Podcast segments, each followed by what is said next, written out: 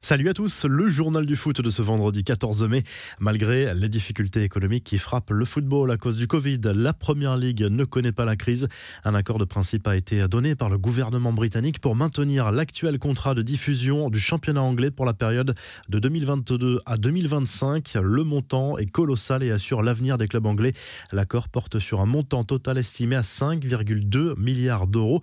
Il vise à aider l'ensemble du football britannique. Haaland et Sancho portent le Borussia Dortmund. Le club de l'Aro a remporté la Coupe d'Allemagne jeudi soir en dominant largement au score le RB Leipzig en finale 4 buts 1.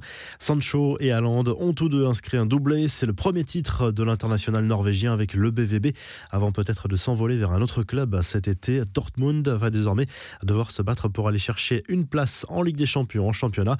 Les infos et rumeurs du mercato Memphis de Paris rejoindra bien le FC Barcelone si Ronald Koeman est toujours en poste au-delà de cette saison. Selon Marca, l'attaquant néerlandais a déjà donné son accord de principe au club Blaugrana. Reste à savoir si Koeman, dont l'avenir est incertain, sera toujours aux commandes de l'équipe dans les prochaines semaines. Zinedine Zidane, lui, se rapproche de la sortie au Real Madrid et ce, quelle que soit la fin de saison madrilène. Le coach merengue semble marquer le coup et pourrait faire une pause dans sa carrière de coach. Les noms de Massimiliano Allegri et Raoul sont évoqués pour le remplacer selon le Daily Mail. Thomas Tourel aura une très grosse enveloppe cet été pour le recrutement. Le coach des Blues disposera sans doute d'environ 175 millions d'euros selon le Daily Mail et le Sun pour renforcer son équipe. L'été dernier, les Blues avaient déjà dépensé énormément d'argent sur le marché des transferts. L'OM apprécie le profil de Matteo Gendouzi, prêté par Arsenal au Hertha Berlin. Le milieu de terrain ne devrait pas rester en Allemagne. Mikel Arteta ne compte pas sur lui chez les Gunners. Selon la Provence, le club olympien a un coup à jouer dans ce dossier. Les infos en bref, Monaco en finale de la Coupe de France 11 ans après. Le club du Rocher s'est largement imposé face à Rumilly Vallière, club de National 2 à 5 buts à 1. Chouameni, Ben Fabregas et Golovin ont marqué côté monégasque. On ne peut que féliciter le club savoyard qui a réalisé un parcours fabuleux dans cette compétition.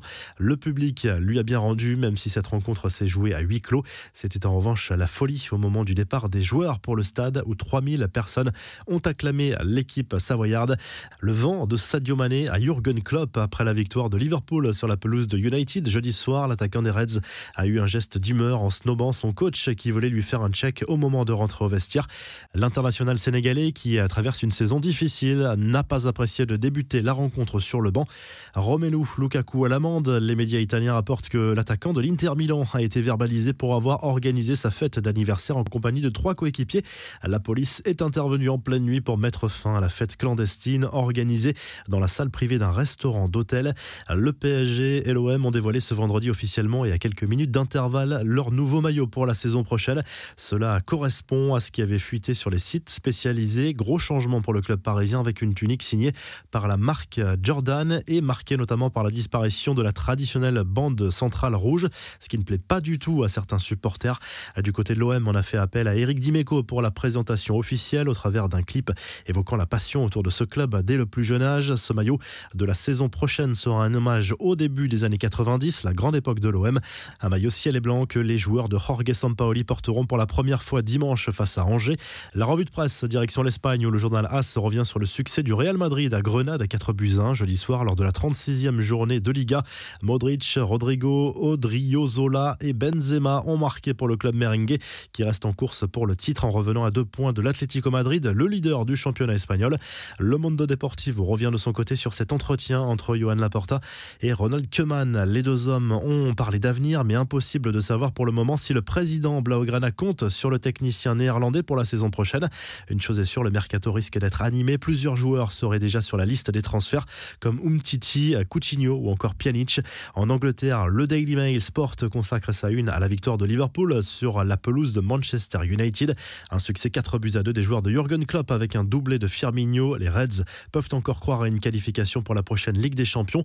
Le tabloïd revient également sur la nouvelle manifestation des fans des Red Devils contre la famille Glazer, propriétaire du Gigi Buffon va-t-il finir sa carrière à la Roma? José Mourinho, fraîchement nommé entraîneur à partir de la saison prochaine, tente de convaincre le gardien de la Juve de le rejoindre cet été selon Tuttosport. Le portier italien de 43 ans a confirmé cette semaine qu'il ne poursuivrait pas son aventure avec la vieille dame. Si le journal du foot vous a plu, n'hésitez pas à liker la vidéo et à vous abonner et à très vite pour un nouveau journal du foot.